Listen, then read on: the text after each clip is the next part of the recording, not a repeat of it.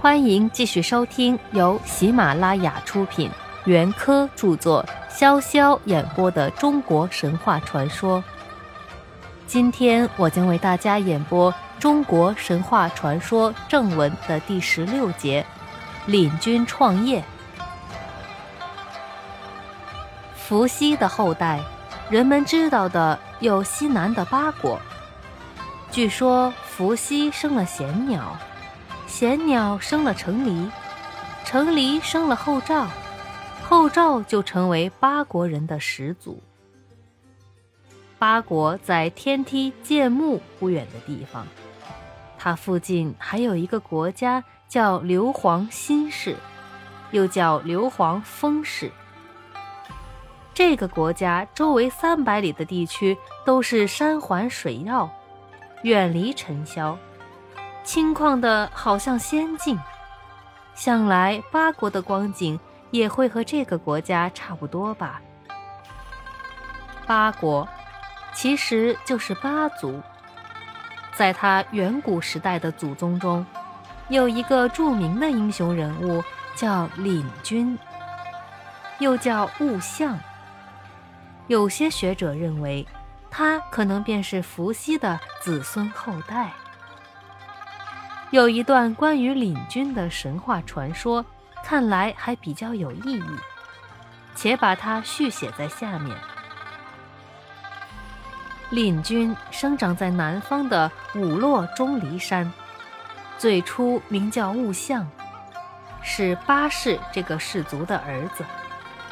同住在这座山上的还有别的四个民族，就是樊氏、沈氏。相氏、正氏，这四族人都住在黑色的洞穴里，只有八氏一族住在红色的洞穴里。五族人没有共同的首领，各自奉祀着本族人信仰的鬼神，谁也不肯让谁，常常为了一点细小的事故互相争斗，你砍我杀，大伤元气。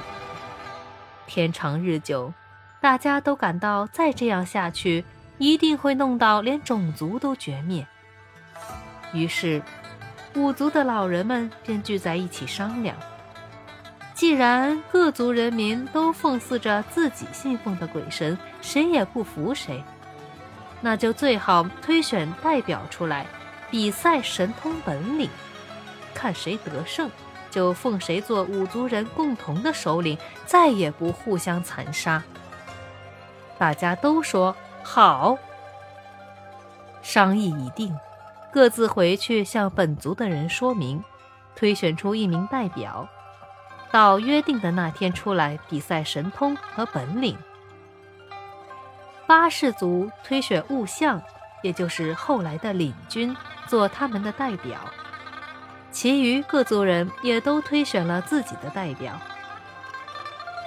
到了预定比赛本领的那天，大家都装束齐备，簇拥着各自的代表，闹闹哄哄地跑到山顶上去。比赛的第一个项目是掷剑，代表们站在山顶上，个人手里握了一把短剑，尽力地向对方山崖的洞穴掷去。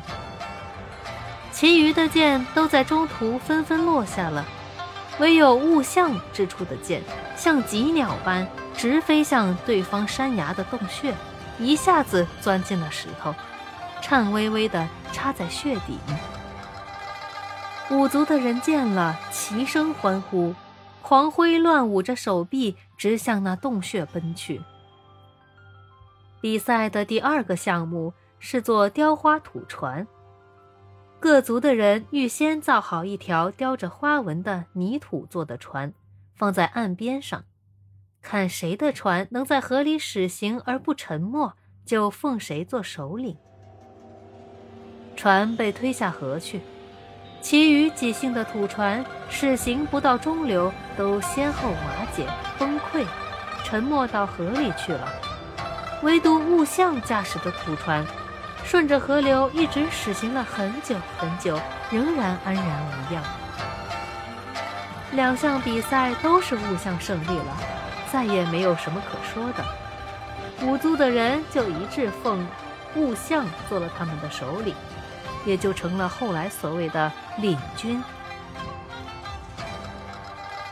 今天的演播到这里就结束了，我们下期再见。